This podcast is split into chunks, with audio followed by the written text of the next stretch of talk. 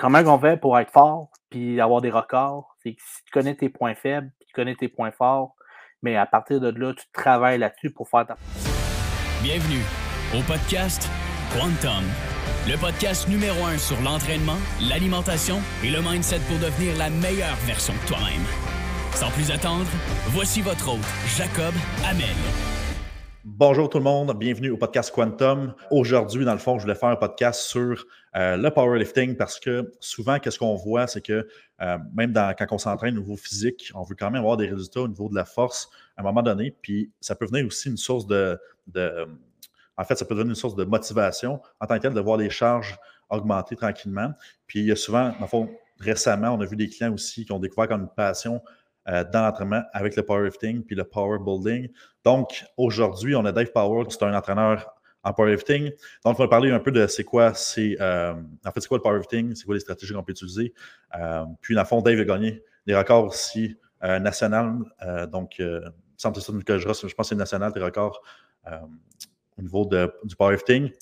Donc, bienvenue Dave, comment ça va?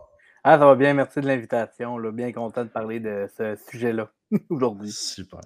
Parfait. Puis pour ceux, avant de commencer, dans le fond, si vous aimez le podcast, si jamais euh, vous avez des commentaires, je les mets en commentaire. Si vous aimez, mettez un, like. Puis ceux qui sont en iTunes, si vous pouvez laisser un 5 étoiles, ça va faire grand plaisir. Merci de votre support.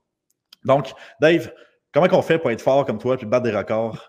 Quand on veut, euh, dans notre entraînement? C'est quoi qu'on fait pour faire? Oui, ben en fait, il y a plusieurs étapes. La première des choses, quand on est un athlète qui va être autant en powerlifting ou power building, fait vraiment monter le squat, bench, deadlift, faut que tu connaisses tes forces et tes faiblesses. C'est dans chacun des mouvements.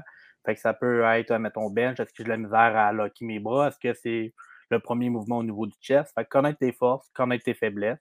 Par la suite, c'est important de vraiment travailler sur tes faiblesses pour justement que si euh, je prends un squat, la misère à sortir comme du premier 90 degrés, ben, si je deviens avec des charges plus pesantes en compétition, c'est sûr que je vais écraser. Fait que le but, c'est de justement travailler ce mouvement-là le plus possible pour justement arriver en compétition, puis on éclate pour avoir des records justement, autant personnel ou provincial ou national.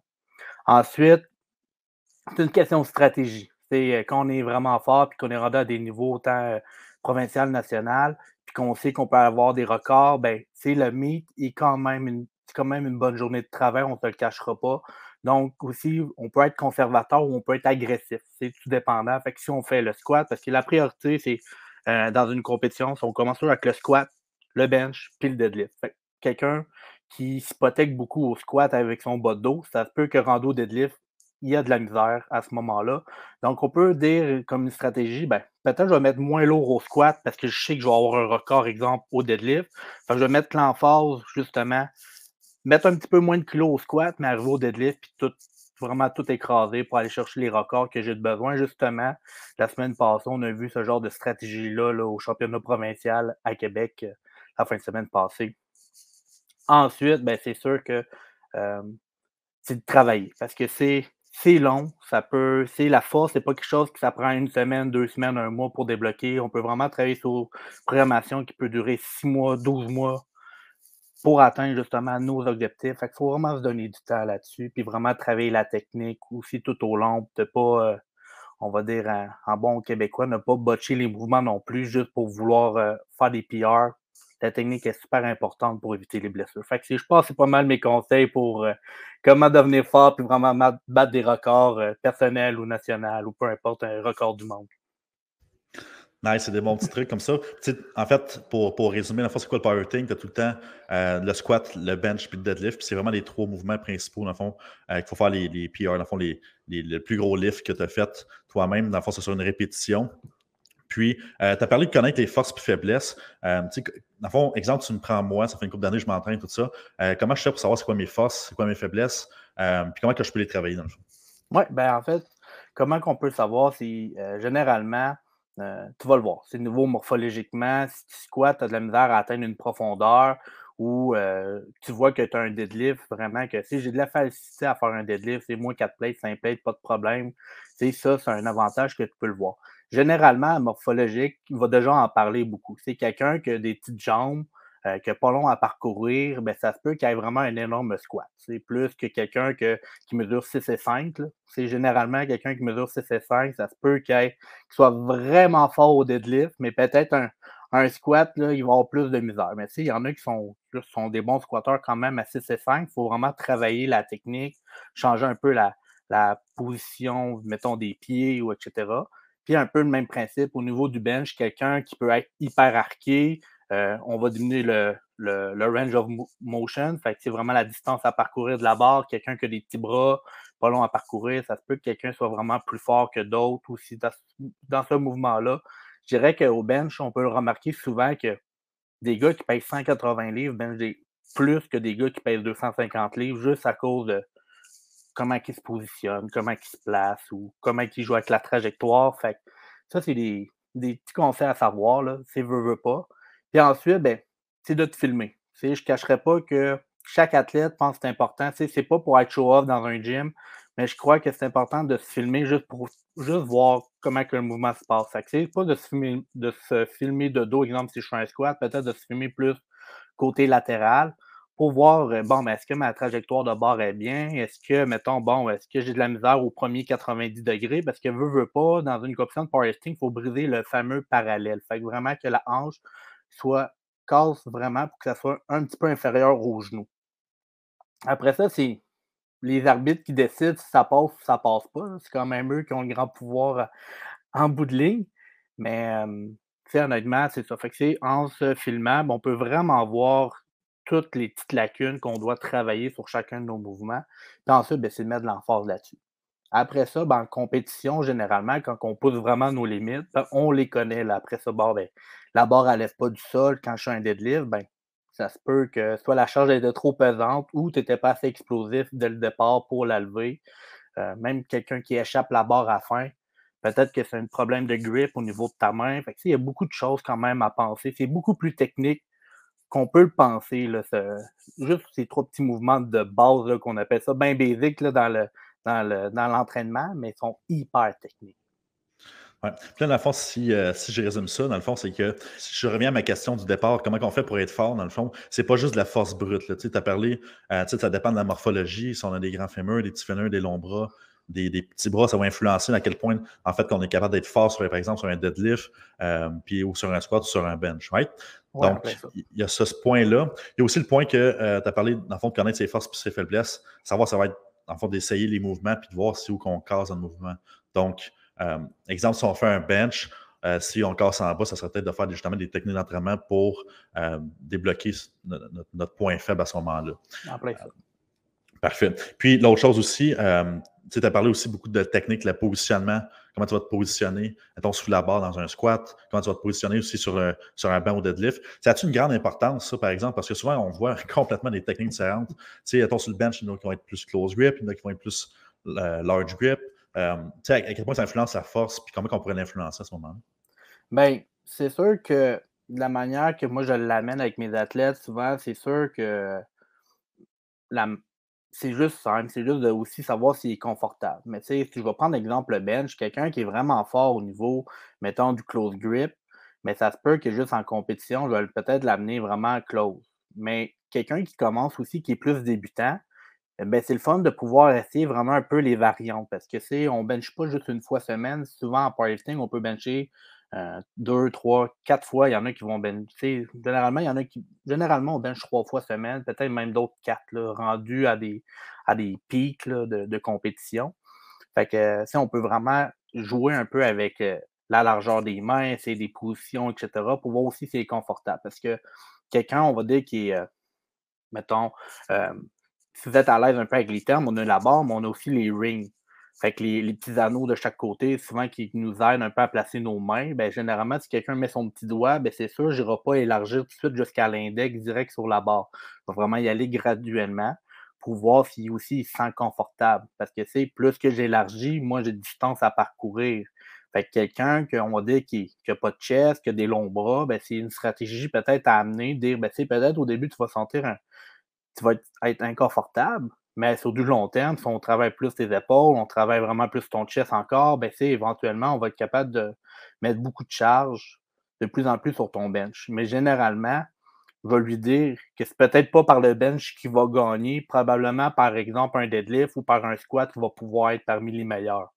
Fait sais, euh, c'est pas à tous les jours qu'on voit quelqu'un qui pèse, exemple, 165 livres, bencher 4 plates. C'est ça rendu là, c'est que c'est comme c'est inné, tu sais que le gars il est fort au bench. Fait que après ça, c'est comme j'ai expliqué au, peu dès le départ, c'est une question de stratégie. Parce que au bout du compte, tu as peut-être des records, mais pour être parmi les meilleurs, puis faire, exemple, euh, compétition internationale, puis voyager avec ce sport-là, il ben, faut que tu sois le premier.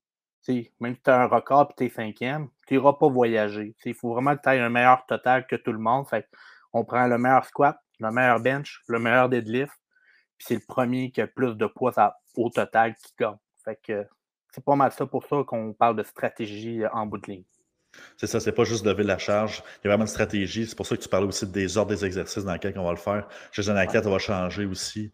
Euh, donc, ça devient vraiment intéressant parce que, tu sais, au final, dans ce sport-là, euh, tu sais, on, veut justement performer. Puis c'est comme dans tout, autre sport, par exemple, on pourrait faire le parallèle avec le vélo. Il y a plusieurs épreuves avec le champion soit nommé. Fait que c'est un peu ça. Même chose, on a plusieurs épreuves. On a le squat, le bench puis le deadlift. Puis c'est le plus grand total qui, euh, qui gagne. Donc, ça vient à, savoir, en fait, il faut se connaître aussi en tant qu'athlète, de dire, OK, ben, je, pense, je performe super bien sur le squat. Je sais que la bench, dans le fond, j'ai un peu ma faiblesse. Puis ça ne me tue pas, tu sais, faire du bench. Je suis capable de faire du squat après, donc je vais commencer avec celle-là, justement pour avoir le plus grand total à la fin de la journée, mais quand j'arrive en compétition. Donc, c'est quand même intéressant de savoir. tu Es-tu genre à faire ça aussi dans ta programmation au niveau de, ton, euh, de tes athlètes? Exemple, qu'il y a une faiblesse au, au bench, on va faire plus de bench que de squat, ou on va garder ça égal pour justement essayer de garder de la force euh, tout égal partout. Tu sais, comme quand tu parles de faiblesse euh, puis de force, est-ce que tu parles aussi de la, fréquence en tête à laquelle on va le faire dans la semaine? Oui, bien, c'est sûr que ça, c'est des facteurs. Donc, euh, généralement, tout dépendant, on peut. moi, j'ai quand même des athlètes qui peuvent s'entraîner de trois, puis il y en a. J'ai même expérimenté jusqu'à six fois. J'en ai qui sont à six fois. Oui, on peut faire du powerlifting six fois, mais peut-être que le volume puis la charge, puis tout le tonnage sera peut-être pas différent que quelqu'un qui est trois fois, c'est généralement. Mais il y a quand même juste de juste équilibrer le tout. Il y en a qui ont juste besoin de bouger une heure, puis soit. On va dire ça même, les entraînements powerlifting, c'est quand même très demandant. C'est rare qu'on ait juste 45 minutes à donner parce que juste faire un squat, le temps qu'on se warm up, le temps qu'on arrive, le 45 minutes est déjà passé. Il faut qu'on comprenne que faut donner du temps pour. Euh, les temps de repos sont longs. Ça peut être des temps de repos de 5, 8 minutes. C'est un peu en compétition, c'est ça. C'est des temps de repos quand même assez énormes. C'est une minute par lever. Donc, si on est 15 levers, c'est 15 minutes avant qu'on fasse notre deuxième essai. c'est long. Donc, à ce moment-là, la fréquence, fait que si quelqu'un euh, s'entraîne 5 fois, ça se peut que je vais faire deux squats semaine. Mais si je veux vraiment l'aider à progresser, mais c'est sûr, je vais peut-être dire, tu es capable de m'en faire une troisième? Fait que, à ce moment-là, je vais jouer avec son, livre de compétition. Puis je vais aller vraiment travailler avec son sticking point dans la même, dans la même semaine. Fait que, je vais prendre un exemple. J'ai un athlète qui a de la misère direct, euh, dès qu'il descend, il n'est pas capable de lever la barre. Ben, ça se peut, je vais faire un pause squat, un, pin squat. Fait qu'un pin squat, c'est vraiment descendre la barre, casser le parallèle, mais que la barre vienne toucher sur les spotters, les longues tiges qui font la cage je viens la déposer. Puis là, je dois repartir. Il faut vraiment qu'on décolle. Il faut être très explosif quand même à ce moment-là. Puis généralement, les gens qui sont très faibles, ils n'ont pas beaucoup de charge parce que justement, c'est leur point faible. Mais il y a différentes méthodes, il plusieurs techniques aussi qu'on peut travailler de ce côté-là, mais il faut vraiment le travailler aussi dans la semaine. Le bench, généralement, les gens sont capables d'en prendre plusieurs fois. on parle de trois fois, même quatre fois. Il y en a qui peuvent bencher à tous les jours. Fait c'est quelqu'un qui s'entraîne quatre fois par semaine pourrait bencher quasiment quatre fois semaine.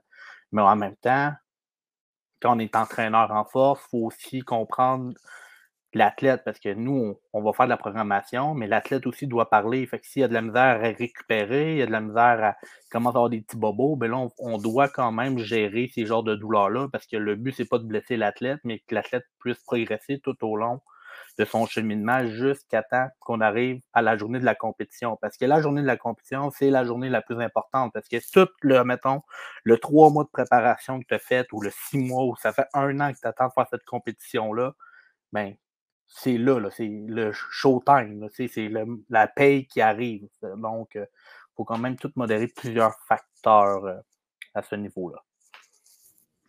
Super, ça.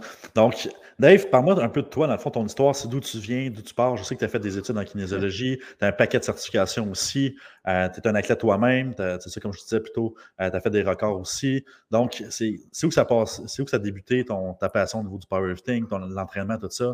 C'est quoi tu as fait comme études? Euh, vraiment ton background, dans le fond, j'aimerais que, que, tu me parles de ça. Ouais, ben c'est rare que je vais me mettre de l'avant, puis bon, euh, tout ce que j'ai fait, là, je suis quand même un peu un gars, euh, quand même, c'est assez réservé, mais bon, j'ai toujours été un peu un sportif, j'ai joué au baseball, j'ai joué au football, euh, j'ai fait plein d'affaires. drôle d'adon parce que j'ai fait beaucoup d'endurance à, un certain moment donné, parce que moi, je n'étais pas vraiment un étudiant athlète. J'étais vraiment un athlète et non un étudiant. Mais je savais que depuis le secondaire, je voulais être entraîneur. Fait que entraîneur, on parlait souvent de kinésiologue. Fait que là, j'étais comme, ben, comment, qu'est-ce que je peux faire pour me rendre en kinésiologie? Donc, à ce moment-là, j'ai dit, ben, c'est sûr qu'aller en sciences nat, c'est pas fait pour moi. Est-ce que je peux le contourner? Fait que j'ai vu des programmes comme à l'UQTR, à Sherbrooke, à ce, moment-là. Je pouvais aller chercher mes connaissances ailleurs, puis pouvoir me rendre euh, en kin, justement. Donc, le powerlifting, j'ai découvert plus en 2015, que j'ai fait une certification à Sherbrooke en sciences de l'activité physique. Le but, c'était bien simple. C'était, on avait 12 semaines de programmation, puis il fallait avoir des données quantifiables. Fait que moi, dans ce temps-là, je faisais plus de la course, je faisais plus du vélo aussi. Fait que je me suis dit, pour me challenger, c'est quoi l'inverse de l'endurance? Bien simple, souvent on pense à la force. Fait que je dis, bah, on va essayer ça, je me, je me lance là-dedans. Donc, euh, je, je, pourrais vous montrer les vidéos, puis vous allez dire, eh, pas beau, là, c'est vraiment pas beau. On part de loin un peu niveau technique, mais j'en ai vraiment appris beaucoup à ce côté-là. Dans 12 semaines, j'ai vraiment commencé à pogner la piqûre de Hey, jusqu'à où mon corps peut pousser sans blessure? Parce que moi, c'est sûr que ce sport-là, je suis chanceux. Quand même, depuis 2015, ça fait déjà comme six ans que j'en fais. J'ai pas eu de blessure. Fait que, euh, il y en a souvent qu'on peut voir là, des gars là, très, très blessés, des problèmes à hanches, au bas de dos, aux épaules. Mais moi, je suis chanceux, jamais eu aucune grosse blessure. C'est quoi que tu as fait pour justement pas avoir de blessure? Y a-tu une sorte d'entraînement que tu fais? Euh, qu'est-ce que tu manges pour pas avoir de blessure?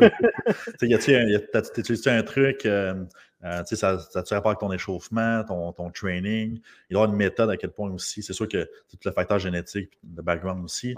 Mais euh, il doit, doit, avoir de quoi aussi qui fait en sorte qu'on peut éviter justement les risques de blessures dans l'entraînement. Oui, ben, c'est sûr que la première chose qu'il essaie d'éduquer, c'est vraiment d'écouter son corps.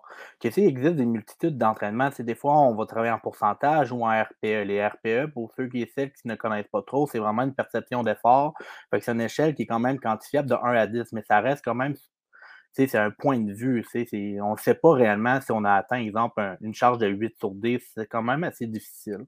Donc, euh, mais au fil du temps, c'est sûr qu'au début, quand j'étais comme je commençais un peu ces méthodes-là, le RP8, je ne l'écoutais pas vraiment. C'était toujours 8, 9, 10. Puis là, après ça, ben, j'étais toujours en train de, on va dire, grinder ma vie. Mais à un certain moment donné, je dis, ben, c'est vrai que comme je commence à plus m'écouter le corps, c'est bon, OK? Fait que j'ai commencé à, bon, ben, si une journée, je sentais que ça allait pas bien, mais ben, peut-être que je faisais plus de l'active recovery, fait qu'aller plus léger à ce moment-là, prendre le temps de récupérer, faire plus de mobilité, euh, justement, faire peut-être plus de pompes. Parce que je dis, généralement, le powerlifting, qu'est-ce qu'on va faire? C'est souvent du squat, bench, deadlift, du push, vraiment des accessoires qui vont nécessiter les, toujours les épaules, le bas de dos, mais on ne fait jamais des, d'autres exercices qui peuvent être style bodybuilding. Fait que moi, j'ai commencé à l'inclure plus dans ma routine, vraiment aller chercher des, des, mouvements qui sont très, très stretching au niveau, mettons exemple pour le bench, mais c'est des fly, mettons autant à la poulie, faire des seated row, mais vraiment aller travailler toute l'amplitude d'un mouvement.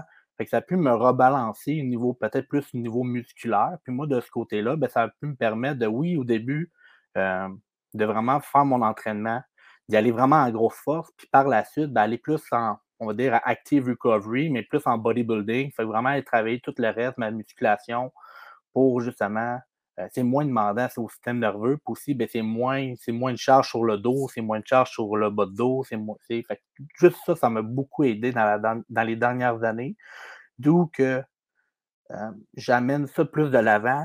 Je ne fais pas juste du powerlifting, mais je fais plus du power building. Donc, c'est un peu comme le mix des deux mondes que j'aime bien mettre ça ensemble. Donc, euh, c'est pas mal ça. Puis par la suite, ben, comme tu as un peu si bien dit, oui, j'ai eu des records. si les records maintenant sont, sont, battus, mais j'ai eu des records provinciaux, pas, national, mais provincial, justement, au squat et au bench. mais ça date quand même d'un certain bout. Là, peut-être en 2022, un petit retour là, en compétition. Là, de voir les athlètes cette année compétitionner, ça m'a comme redonné comme un gros gain d'énergie pour tourner sa plateforme. Mais le plus important, c'est d'être présent pour eux. C'est quand même des journées très stressantes à ce moment-là. Fait que une étape à la fois, si je me dis ça. Parfait. Parfait. Puis, tu sais, on t'a parlé des blessures, euh, puis, étant, tu sais, vraiment écouter son corps, tout ça. Parle-moi donc un peu de la psychologie en arrière de ça, parce que, tu sais, ça peut être assez frustrant aussi pour quelqu'un qui a un athlète de performer, tu sais, veut tout le temps performer à son maximum. Puis, à un moment donné, je peux penser aussi que, tu sais, même chez, mes clients aussi, ça peut être difficile de dire, OK, mais ça ne me tente pas d'écouter mon corps, je vais pousser même chez la douleur, tout ça. Mais à un moment donné, c'est là qu'on augmente les risques de blessures. Donc, tu sais, par moi donc, comment tu fais, c'est quoi ton truc pour dire comme OK, aujourd'hui, j'ai goût de pousser, je sais que c'était pas une bonne idée, fait que je vais juste prendre ça off. Tu as une stratégie pour ça. Euh, tu sais, c'est quoi ton mindset?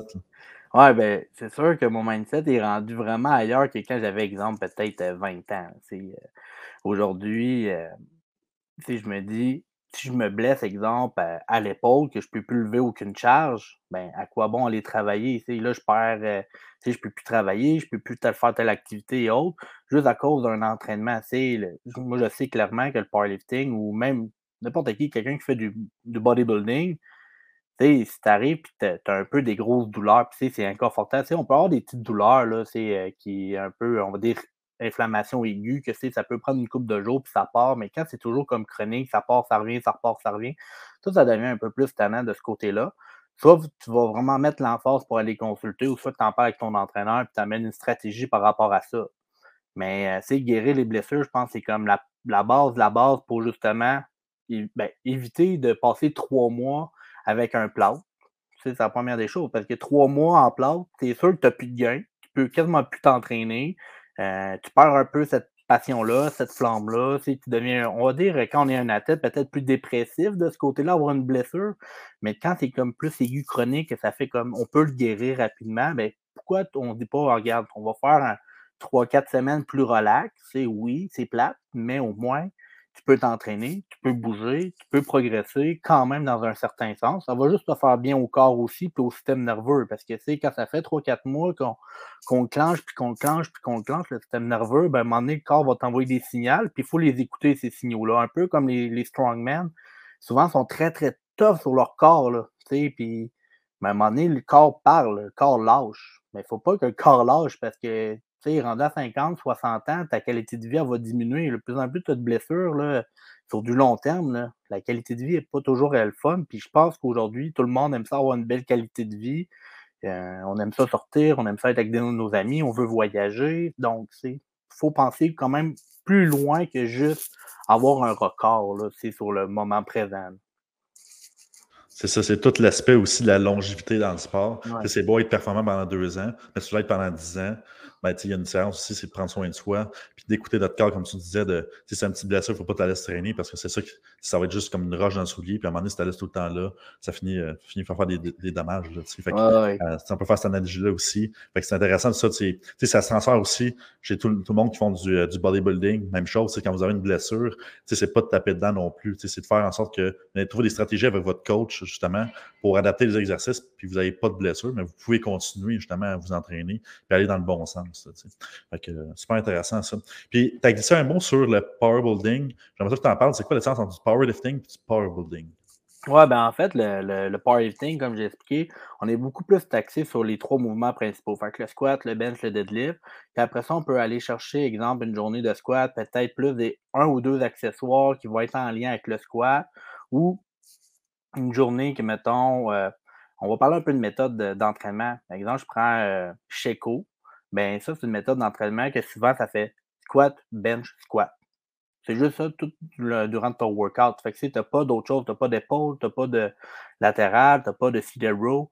Fait que si tu n'as pas de mouvement qui vient complémenter un peu comme le côté bodybuilding. Donc, euh, à ce moment-là, souvent, on peut. Euh, ben, c'est bien, ça fonctionne super bien. Il y a beaucoup de méthodes là-dessus, puis ça, ça fonctionne bien. Moi, le côté plus power building, qu'est-ce que j'aime beaucoup, c'est vraiment, ben, tu sais, je peux travailler un peu sur ma force, fait c'est exemple mon squat, mais il n'y a rien qui m'empêche après ça d'aller chercher un bon leg day, faire du hack squat, faire du leg press, et aller travailler des choses qui sont quand même complémentaires, qui vont amener beaucoup de sang dans mes jambes. C'est aussi, je pense qu'il y a une tendance, un peu comme une vague 2021, peut-être aussi même 2022, ben, c'est qu'on a envie d'être fort, on a envie d'être big, on a envie d'être gros, mais on a envie d'être aussi en shape. Tu sais, le powerlifting, c'est pas juste genre des gros gars qui pèsent 400 livres qui sont gras. Là, non, non, il y en a qui pèsent 200, sont jack, qui sont juste vraiment forts. Fait que ça, c'est pas mal la nouvelle tendance aujourd'hui. Je pense que euh, ça, c'est le, fameux, euh, le fameux gros code fort, là, comme on ouais, c'est pas mal l'idéal. ouais, c'est ça. Je pense que beaucoup de monde, comme objectif ultime, ils ont envie d'être ça, gros, gros, fort, puis être cut. Donc, euh, le power, je pense que le power building peut vraiment t'amener ce côté-là. Puis ben, le power building, ben, la manière qu'on va l'amener, c'est vraiment plus, ben, c'est ça. On va travailler quand même dans, notre journée, dans nos journées squat, bench, deadlift, mais après ça, on peut aller chercher plus des mouvements plus bodybuilding, des méthodes plus bodybuilding, c'est des, des une plus une demi, des supersets, euh, euh, autant que là, c'est je vois de même, mais des cluster sets. On peut aller vraiment loin dans ce, dans ce imaginaire-là, c'est dans ce côté-là. Euh, mais c'est vraiment, c'est ça qui est le fun parce que je pense qu'il y a beaucoup de monde qui aime ça faire de la force, mais en même temps, ils ne savent pas trop comment faire, mais ils aiment aussi faire beaucoup de musculation. je pense que c'est comme le, parfait des deux mondes qui se réunissent. C'est ça, puis il y a beaucoup de manœuvres aussi. On peut bâtir le programme d'entraînement comme qu'on veut là-dessus. C'est facile aussi de, manœuvrer là-dedans puis de périodiser à long terme, faire une programmation aussi.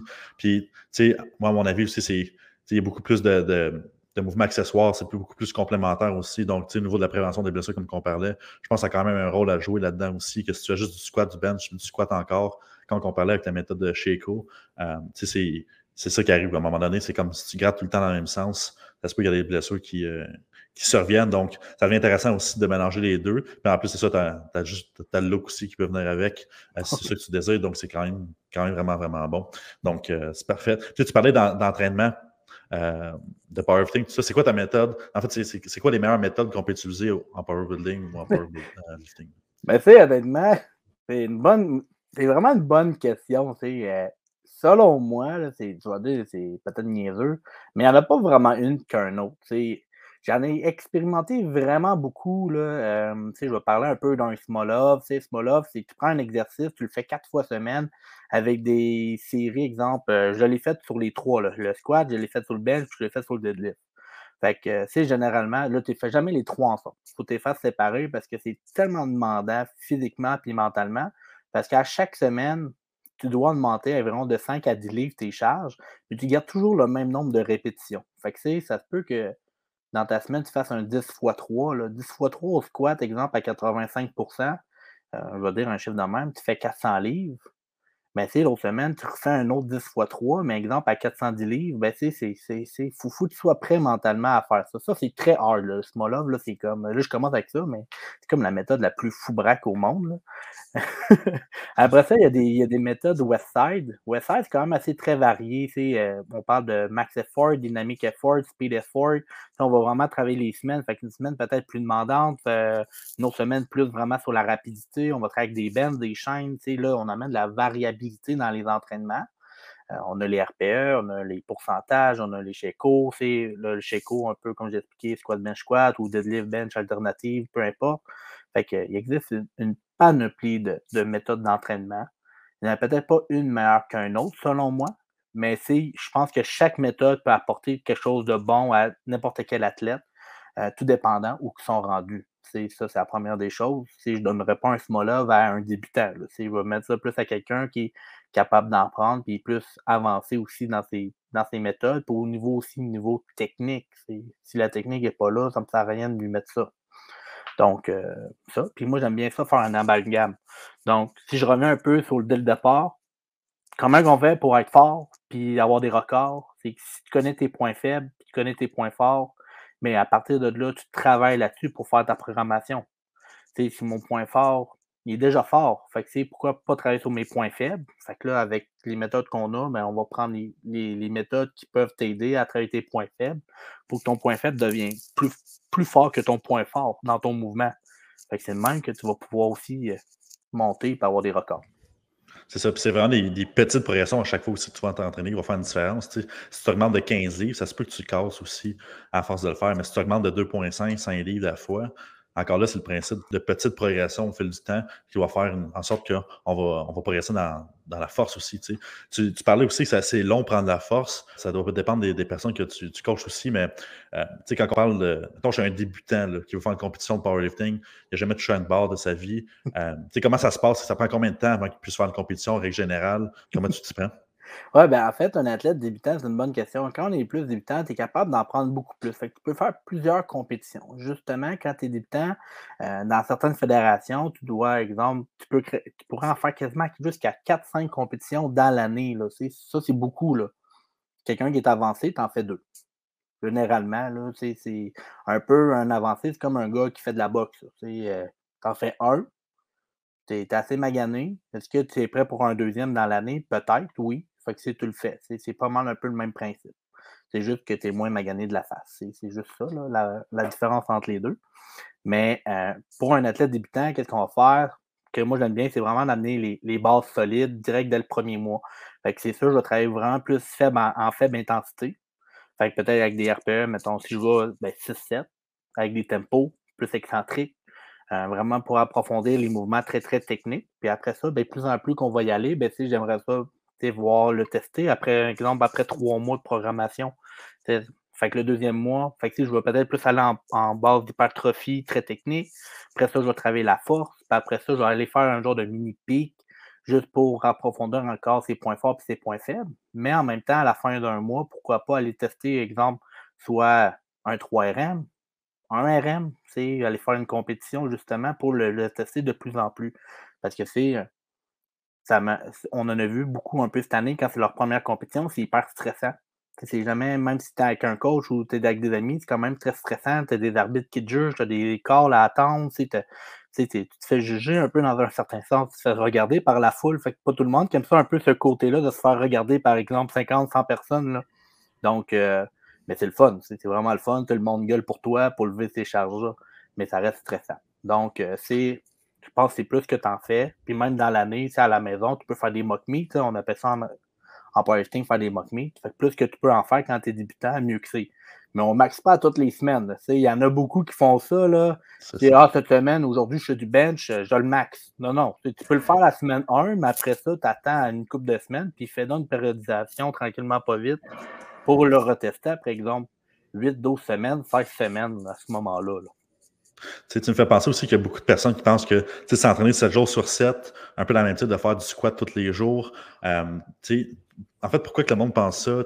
C'est quoi ton opinion là-dessus? Est-ce que c'est bon de le faire aussi? Est-ce qu'il y a certaines techniques qu'on pourrait le faire dans ce sens-là?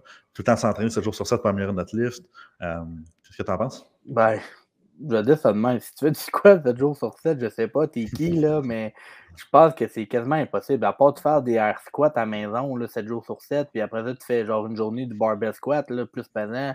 Ça, je dirais peut-être. Mais tu sais, généralement, si on parle vraiment de powerlifting, faire 7 jours sur 7, même euh, quand j'ai des athlètes à 6, là, je travaille très fort pour jouer sur leur intensité. Fait que, ils ont vraiment beaucoup moins de volume à tous les jours.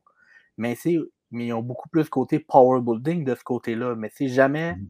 et jamais j'aurais un athlète qui ferait du powerlifting, powerlifting six jours semaine, parce qu'il ne jamais, il sera jamais capable de bien récupérer comme il devrait l'être. Puis surtout après ça, c'est un facteur temps. Donc, tu sais, quelqu'un qui a juste une heure à me donner, mais c'est sûr que trois fois semaine, une heure, je ne m'attends pas à peut-être la plus grande des périodisations, puis vraiment, euh, ça monte en flèche rapidement, parce que c'est une heure, c'est quand même on va dire ça de même, dans notre sport, quand même pas beaucoup. Il faut quand même un minimum d'heures, euh, au moins 90, 100, c'est deux heures, là, au moins minimum dans ce coin-là, pour atteindre un volume, un tonnage quand même en bout de ligne, parce que c'est quand même des bons temps de repos. Puis euh, généralement, le 4-5 fois semaine, c'est quand même une bonne fréquence. Puis là, ben, généralement, c'est une stratégie. Euh, J'aime bien ça, faire deux squats, deux dead, puis après ça, deux à trois bench semaine. Mais après ça, ça va dépendre de chacun. S'il y en a qui sont peut-être juste capables de faire un dead semaine, mais quand je fais un dead, c'est gros, une grosse journée de dead. Fait que ça va vraiment dépendre de chacun, de chaque personne, de chaque système nerveux, euh, où ils sont rendus aussi dans leur progression.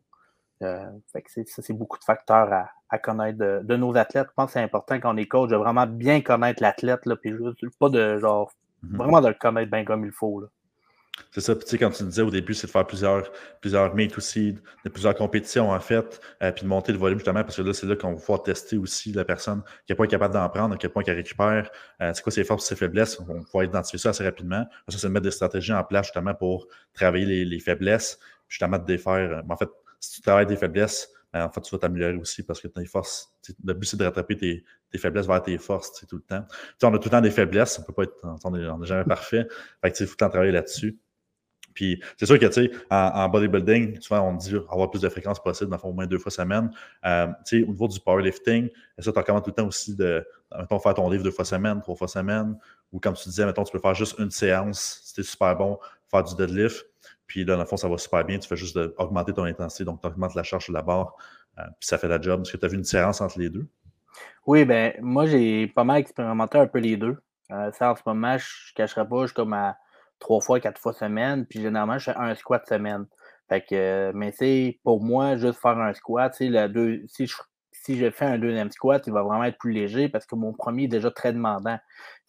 hein, si je squatte 700 livres, ben, ça se peut que euh, c'est plus long le temps de récupération que si je squatte juste 300 livres dans cette journée-là parce que c'est quand même pas le, la même charge sur le dos. Fait que ça, c'est bon un peu pour n'importe qui d'autre. Donc, euh, ça, ça c'est un facteur super important à connaître.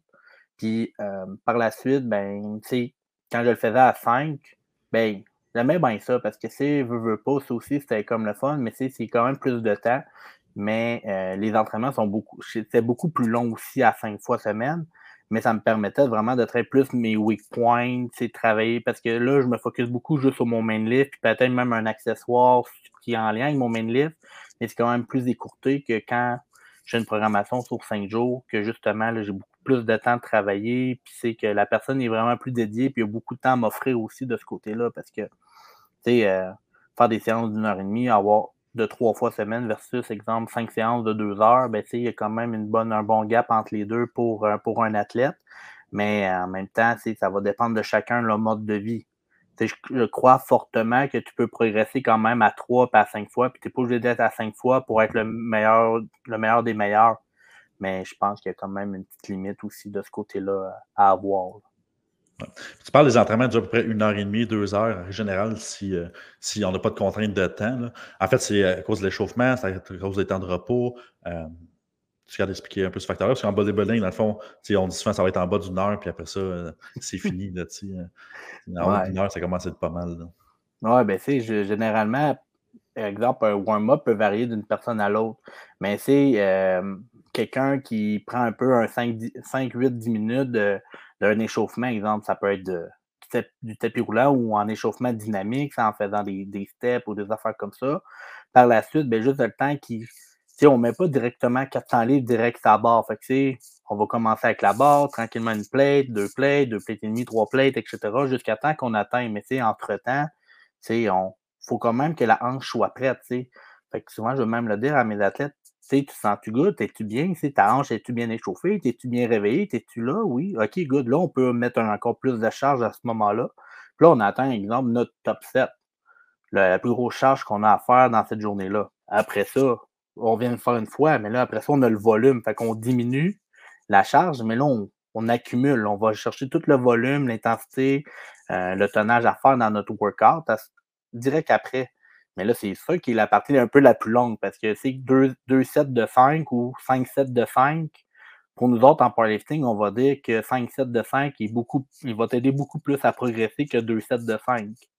Mais pour un débutant, on ne commencera pas tout de suite à faire 5 x 5. On va attendre un peu, on va y aller graduellement chaque semaine. Au niveau de la progression là, dans, notre, dans, notre, entraînement, elle doit être aussi linéaire. Elle ne doit jamais être stable, stable, stable, pareil. On ne fait pas un programme de 4-6 semaines avec les mêmes charges, les mêmes weights tout le long. Il faut vraiment qu'elle change et qu'elle soit variable à chaque semaine.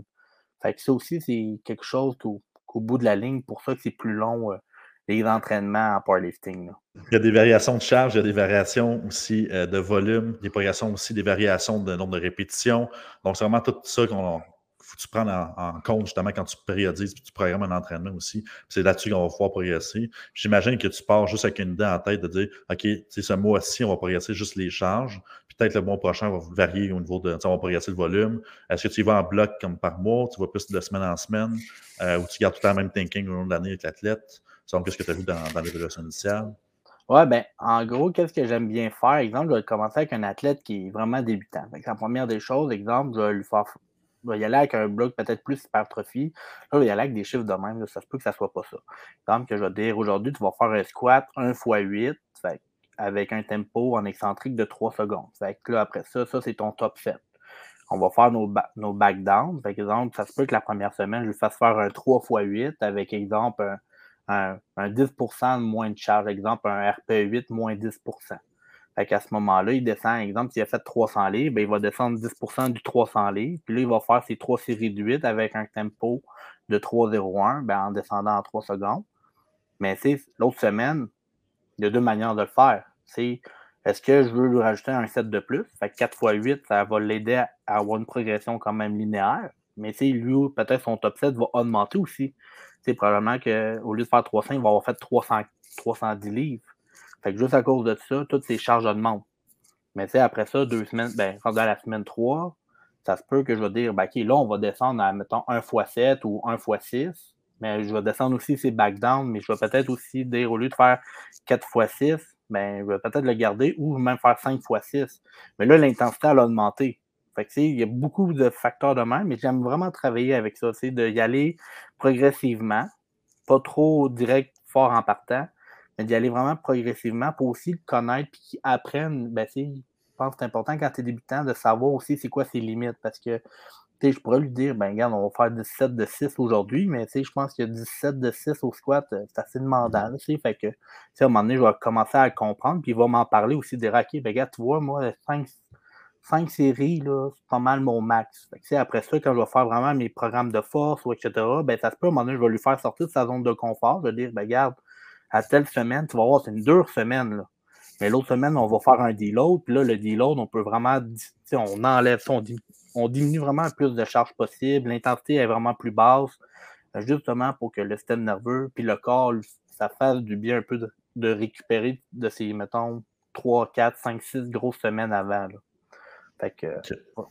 Ça, dépend vraiment du, du cas par cas, puis tu vas le voir avec la, communication que tu as avec ton client aussi, de, semaine en semaine, qu'est-ce qu'on fait à ce moment-là.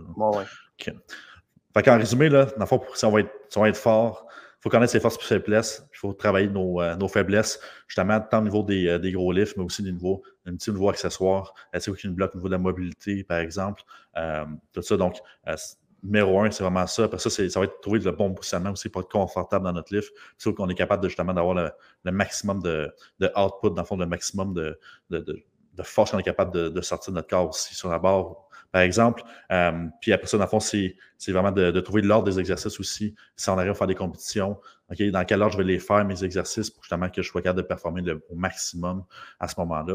Donc, je pense que c'est vraiment le top 3 de comment on peut vraiment devenir fort à ce moment-là. Puis après ça, je pense que ça va être de faire partie, de, avoir un coach aussi pour se guider parce que, sais, comme tu as dit, Dave, c'est qu'il y, y, a plusieurs, euh, plusieurs facteurs à jouer de semaine en semaine. Puis après ça, ça peut devenir vraiment extrêmement compliqué de trouver une méthode qui fonctionne pour nous. C'est bien mieux si on a quelqu'un d'externe aussi qui connaît, connaît la progression, connaît la périodisation, et puis est capable d'enligner là-dessus. Oui, Donc, euh, je reviens un peu, excuse-moi de te couper, mais je pense que c'est un très bon point. Je ne l'ai pas trop amené de l'avant, mais je pense qu'avoir un coach aussi, ça peut justement t'aider. Euh, à, t'apprendre plus aussi à te connaître en tant qu'athlète, mais à, cause du point de vue justement externe, mais aussi de mettre les choses claires, directes en partant. De, comme le but, je pense, d'un coach, de n'importe quel entraîneur, c'est d'atteindre les objectifs de son athlète. Puis mmh parfois, quand on se coach nous-mêmes, peut-être qu'on prend peut-être pas toujours les meilleures décisions au monde, puis on essaie bien les affaires, mais tandis que quand on suit vraiment le plan de match puis qu'on l'écoute à 100%, mais là, c'est là qu'on comprend d'où l'importance un peu d'un entraîneur. Puis euh, je crois qu'au fortement, comme un peu en bodybuilding, euh, mais en powerlifting, c'est des journées quand même hyper stressantes. D'avoir des gens qui sont entourés, qui, sont, qui connaissent vraiment ce milieu-là, mais ça te permet vraiment de déjà, déjà, déjà de descendre vraiment un niveau de stress moindre pour te focuser uniquement sur une chose. C'est nous, en powerlifting, la seule mhm. chose qu'on te demande en tant qu'athlète, c'est de lever tes charges en compétition. Si je veux juste revenir un peu. Nous, en, powerlifting, c'est tout le temps pareil. Tu commences avec ton squat, fait que tu fais tes trois essais. Par la suite, ça va être ton bench. Puis ensuite, on finit avec le deadlift. Fait que il euh, faut vraiment que le coach aussi va t'aider à dire regarde, réveille-toi. Là, c'est le temps, là, c'est ta journée est là. Fait que si tu dors au gaz, tu vas avoir euh, peut-être pas le meilleur meet du monde.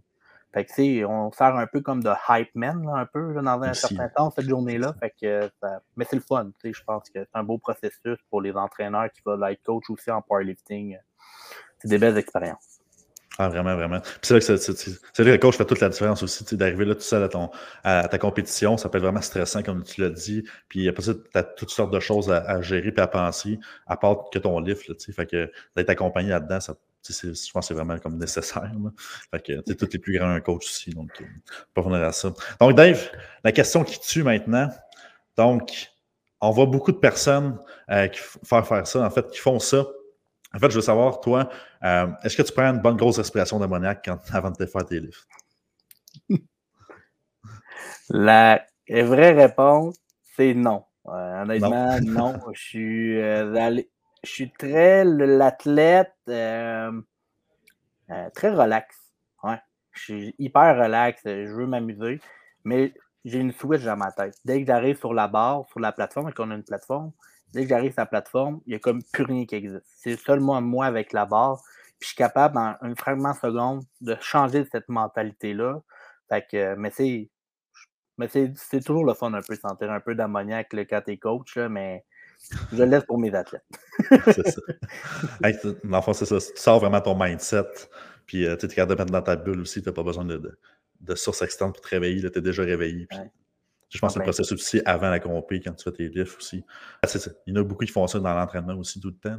Mais, euh, Au début, je le faisais beaucoup. Là. Au début, je suis le genre d'athlète tout le temps. Là. Je pensais besoin d'ammoniac. Hein. Même, je travaillais dans un magasin de fitness, puis on en avait, puis juste pour le fun dans le jour, une petite bouteille entre collègues, juste parce qu'on trouvait ça drôle. mais honnêtement, euh, je, je sais pas, avec le temps, je pense avec l'expérience, puis tout ce que j'ai acquis comme bagage, j'ai plus tant de besoin de ça parce que c'est là, je sais c'est quoi la réalité de la plateforme et de la compétition. Fait que j'ai beaucoup plus travaillé sur mon mindset à moi.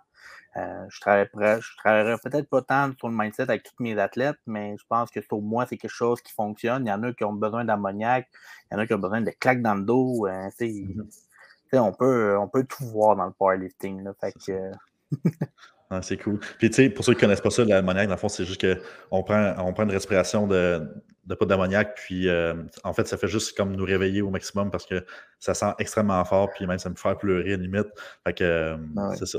Ça, fait juste réveiller, en fait, comme une bonne claque dans le dos. regardez, hein, au hockey, ils en prennent souvent. Hein. Je ne sais pas si hein, vous, avez remarqué, là, mais au hockey, ils en prennent souvent.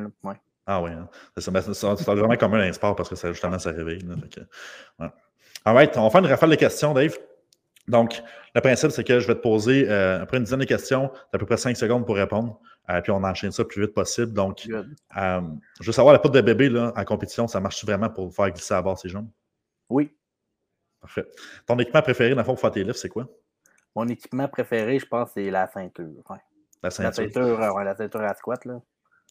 Parfait. Ça te permet de garder ton dos droit, c'est bon ça. Ensuite, tu manges combien de calories par jour? Bonne question, j'en compte pas. Je compte pas, fait que tu vas manger genre. Euh, ouais, mais j'ai un métabolisme quand même assez lent. Fait que je veux juste avoir du gaz quand je m'entraîne. Fait que euh, l'important, c'est que j'ai bien d'énergie. Parfait. J'en compte pas. Ouais, c'est ça. All right. Euh, Dis-moi donc, c'est quoi tes PR à date ah, d'aujourd'hui? Ouais, à date d'aujourd'hui, le squat, on parle de 705 livres. Bench, on parle de 430. Puis deadlift, on parle de 655. C'est quand même pas des petits livres. c'est bon, ça. C'est quoi ton livre préféré dans, les trois principaux? Ah, le squat, définitivement. Ah ouais, c'est ton, c'est ton, c'est ton. Ah ouais, je veux, je, veux, je veux faire 800 livres euh, plus tôt possible. ça s'en vient pas par exemple. Puis, as-tu un powerlifter qui est euh, préféré? Que tu suis? Euh, honnêtement, non, mais j'en trouve impressionnant. Il y a un gars, Russell O'Hare, 83 kilos, pense qu'il est débile mental. Il est vraiment, vraiment fort. Il squatte autant que moi. Puis il pèse, euh, je ne sais pas combien de livres de moins que moi. Là. Fait que, mais vraiment fort. Ouais. Wow. Impressionnant. Il a mon poids. Puis c'est comme. All right. Euh, après ça, c'est quoi ta technique d'entraînement préférée? Technique d'entraînement préférée, je pense que c'est un amalgame un peu style Westside. Je pense que j'aime bien ça, mettre des élastiques, euh, travailler un peu sur euh, max effort, speed effort. J'aime ça être quand même assez explosif dans mes livres. Fait que je dirais un style méthode Westside. Parfait. Puis, as-tu un supplément que tu conseillerais pour les powerlifters? Dans le fond, ton, ton supplément préféré, ça serait quoi? Ben, c'est sûr que je pense en powerlifting, euh, comme la base, c'est pas mal la créatine. fait que, euh, ouais, je suggère fortement ça pour la four. Parfait. Puis, c'est quand ta prochaine compé?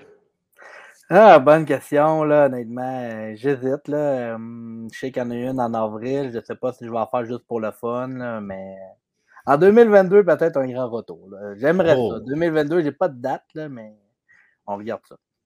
nice. T'attends ton 800 livres de ton, ton squat, c'est ça? Non, non, je vais le faire sur la plateforme. c'est ça. Ça va être juste pour la plateforme. Écoute, je te remercie beaucoup, Dave. Euh, en fait, dis-moi donc, c'est où qu'on peut te rejoindre, dans le fond, sur les réseaux sociaux euh, ou n'importe où ailleurs? ouais, sur, le, sur, les réseaux sociaux, vous pouvez me suivre avec euh, Di, euh, ben, en bas, ou Gamma Performance sur Instagram. Sinon, ben, Dave Powell, entraîneur aussi sur Facebook. je publie quand même assez des choses régulièrement. Pas mal ça, vous pouvez me suivre. Parfait, merci. Merci beaucoup pour ton temps. Puis pour ceux qui, euh, en fait, ont aimé le podcast, vous pouvez laisser un 5 étoiles sur iTunes. Si vous avez aimé le podcast aussi, vous pouvez laisser un commentaire ou un avis. Et puis ceux qui écoutent sur YouTube, en fait, vous, juste vous abonner sur la chaîne YouTube. Ça nous fait un grand plaisir. Merci de votre support. Puis on se revoit sur un prochain podcast.